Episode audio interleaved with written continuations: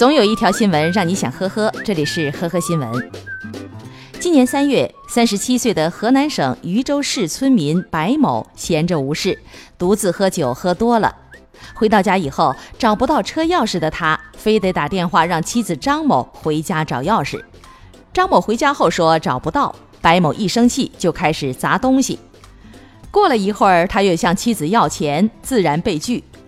喝醉的白某更生气了，拿着砖头要砸妻子，并威胁说要点房子，成功的把妻子吓得跑出了家门。谁知道妻子出门以后，喝大了的他居然真的用打火机将自家西屋存放的草垛给点燃了，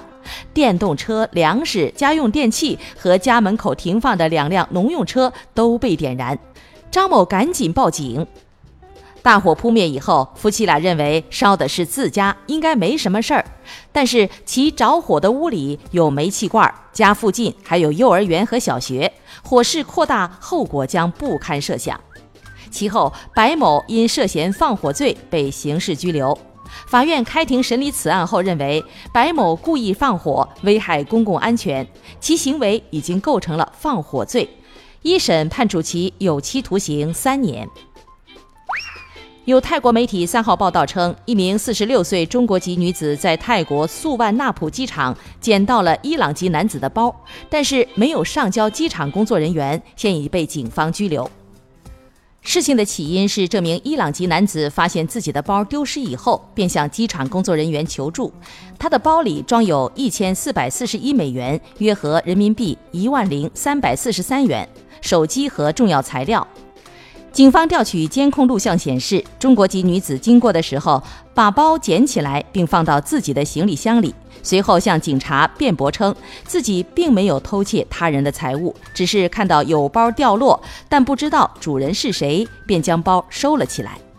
泰国警方在将这名中国女子拘留之前，已告知她，这种行为在泰国违法。若捡到财物，需交至工作人员，以便归还失主；否则将受到偷窃他人财物的指控。警方透露，偷窃财物这一行为在泰国可能面临一年以上五年以下的有期徒刑，或被处以两千到一万泰铢（约合人民币四百六十八元至两千三百四十一元）的罚款。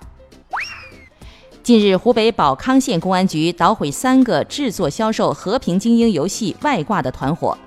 其中，SK2 外挂出售八万多人次，开发者是一个零零后高中辍学男孩陈某。他四月份编译出拥有自动瞄准等功能的外挂 SK2，找到有销售经验的魏某做代理，以一天一元卡密的价格批发给魏某，魏某再卖给下线。由于外挂功能齐全，四五天更新一次，高峰时有七八千人在线使用，卡密价格高达十五元每天。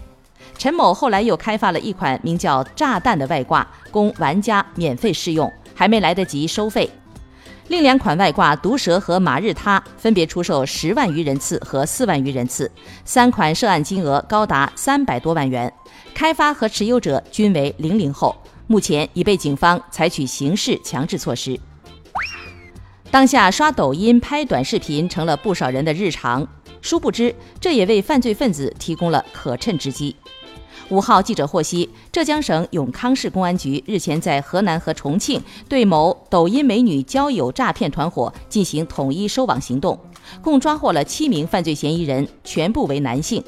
缴获大量涉案 iPad、手机和银行卡，冻结银行卡卡内资金三十八万多元，扣押奥迪 A 四轿车一辆。据悉，他们平时利用抖音和吸粉软件添加好友。后已收到高额分手费、堕胎费，想要全部送人，只要你转钱，我就转回你十倍的理由，对男士进行诈骗。感谢收听今天的呵呵新闻，明天再见。本节目由喜马拉雅和封面新闻联合播出。